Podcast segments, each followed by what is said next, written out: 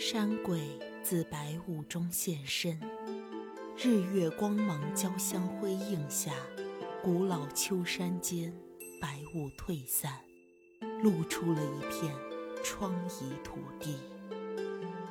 这里曾经发生过什么？这一切的答案似乎都在遥远的京城之内。欢迎大家收听本期《凤凰树下情调之日月秋山下》。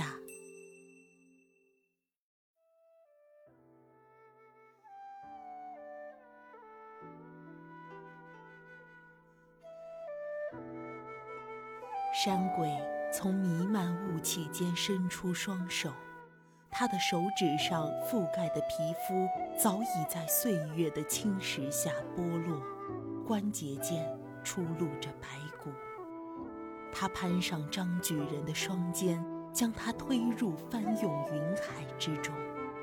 于是天地间瞬息变化，风云涌动，日月隐去，白雾聚散。这里。还是太岳吗？方才白雾缭绕，如今一瞬散去，竟像撤去临床稿素，露出这一片枯朽狼藉。如此疮痍之地，仿佛烽火连烧经年，风雷席卷而过。可惜如此仙境，怎么竟至于此？自他离开以后，几十年间日月晦暗，这里几近分崩离析，再没有人。能挽起这座江青之煞。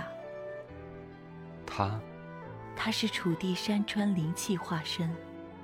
在一个风雨夜里，他顺着江流一路流向北方，从此再也没有归来。你是？听闻几月前有一外乡人借住于此，见过那山鬼。说是看起来啊，是位极为年轻的女子，头戴珠翠簇金，身披霞帔绣衣，像是哪家高门官家女儿。不知是家中遭遇了什么变故，以致如此。啊，你是那庙里山鬼？呃，在下一时失语，无意冒犯，无意冒犯。敢问如何称呼？便是叫我山鬼也无妨。我本就是一缕孤魂，算不上什么冒犯。你方才说的那人，他现在在哪儿？为何还不归来？他是我的父亲，我也在寻他。不过我想，他应该在都城。山鬼看向张举人，他的双眸中。倒映出一座古朴宅院的影子。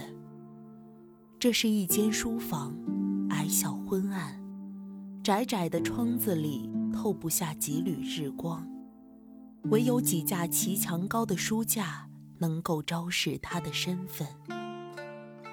张举人望向他的双眼，再回过神来，眼前便只剩下一道陈旧的房门。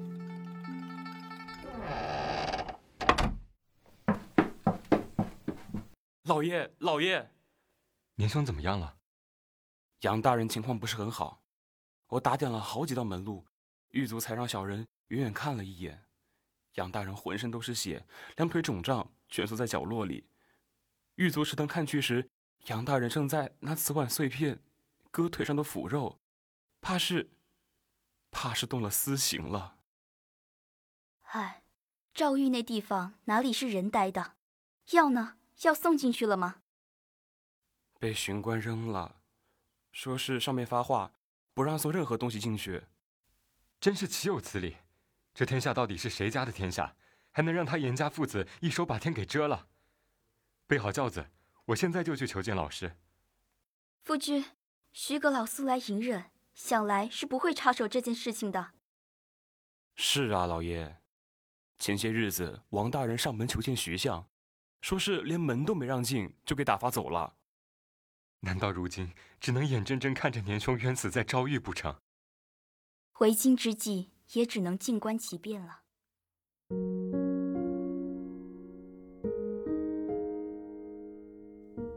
白雾浸漫书房，三道人影在朦胧雾气中隐约走动。交谈声传入张举人耳中，却像是隔着一层无形的屏障，听得并不真切，却又十分熟悉。他们在说些什么？杨大人又是谁？那是我父亲的童年。他只是上了一道弹劾的折子，就被全相关进了诏狱，活活折磨了三年。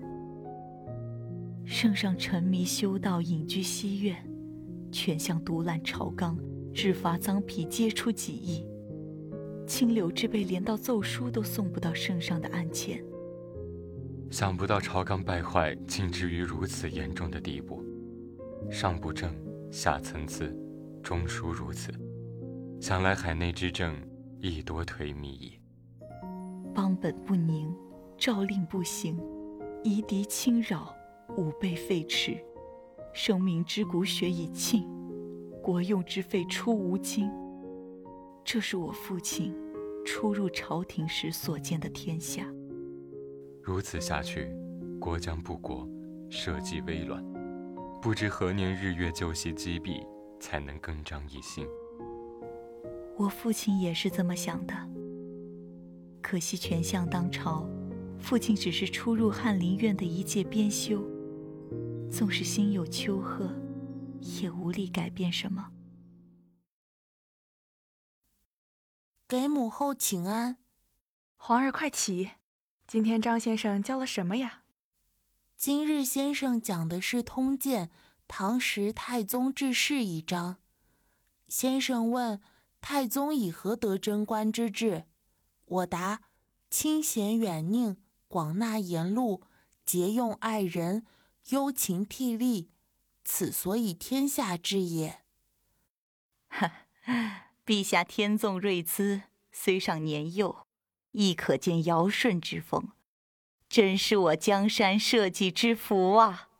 是张先生教的好，皇儿，张先生亲自编撰的地鉴，你可读过了？是，先生教导孩儿击鼓验金，善则师之，恶则戒之，孩儿谨记不忘。好，好，好，皇儿如此勤勉，社稷之心即日可待也。这是，这是经上。权相倒台后，阁臣依旧党争纷杂，相互攻讦倾轧。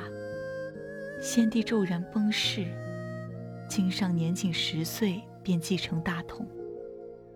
父亲是经上的前敌老师，在一片纷乱之中坐上了首辅宝座，结束了内阁几十年来的纷争。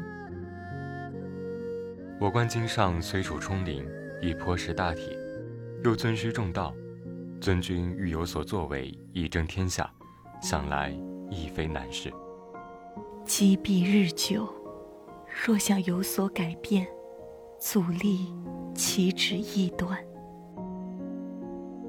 山鬼化作一缕白雾，攀上宫殿筑墙，皇宫内殿转而化作一间宅院。四周挂满纯白素稿，朦胧雾气间，有一道人影，身披粗麻，跪在庭院之中。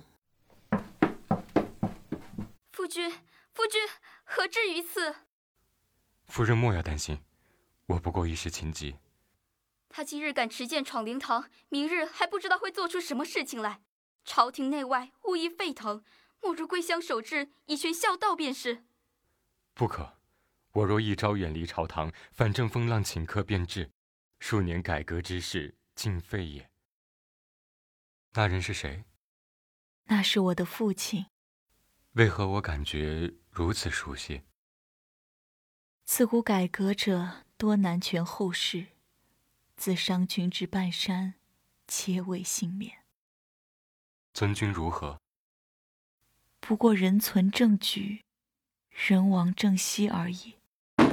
夫人呐，夫人！母亲！张举人从白雾中走出，眼前是一座老旧庭院，地上血迹早已枯涸，化作黑褐色的沉寂。山鬼不知所踪，耳边传来人声，眼前却不见一人。反了他们！皇上还没定罪，老爷依旧是当朝太师，他们就敢违了相府。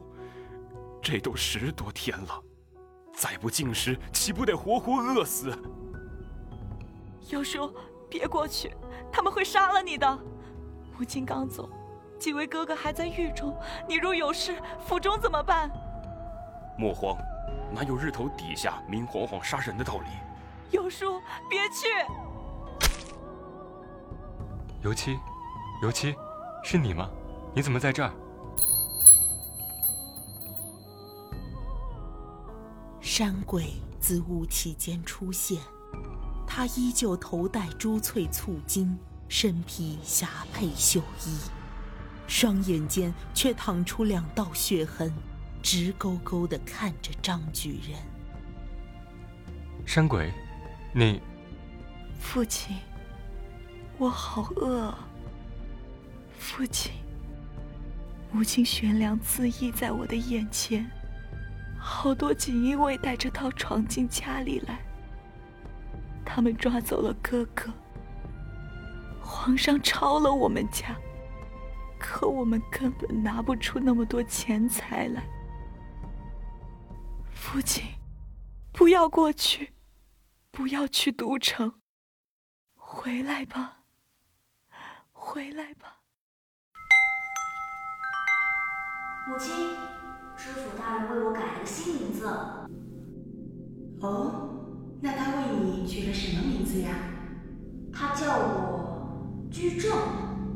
张居正，好名字啊。孟子中说：“居天下之广居，立天下之正位，行天下之大道，正取此意。”嗯。得志与民有之，不得志独行其道。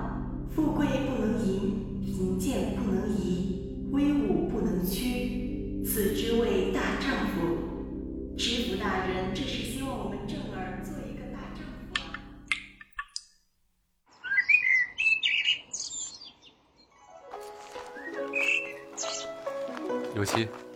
我昨晚好像做了一个梦。正哥梦到了什么呢？嗯，不记得了，似乎是梦到了母亲。哎呀，正哥这是离家太久想老夫人了吧？说起来，我昨晚也做了个梦呢。哦，你梦到了什么？我呀，我梦到正哥中了状元，最后还做了首辅呢。我呢，就是相府里的大管家，那些贵人都要跟我称兄道弟嘞。可气派了，你小子。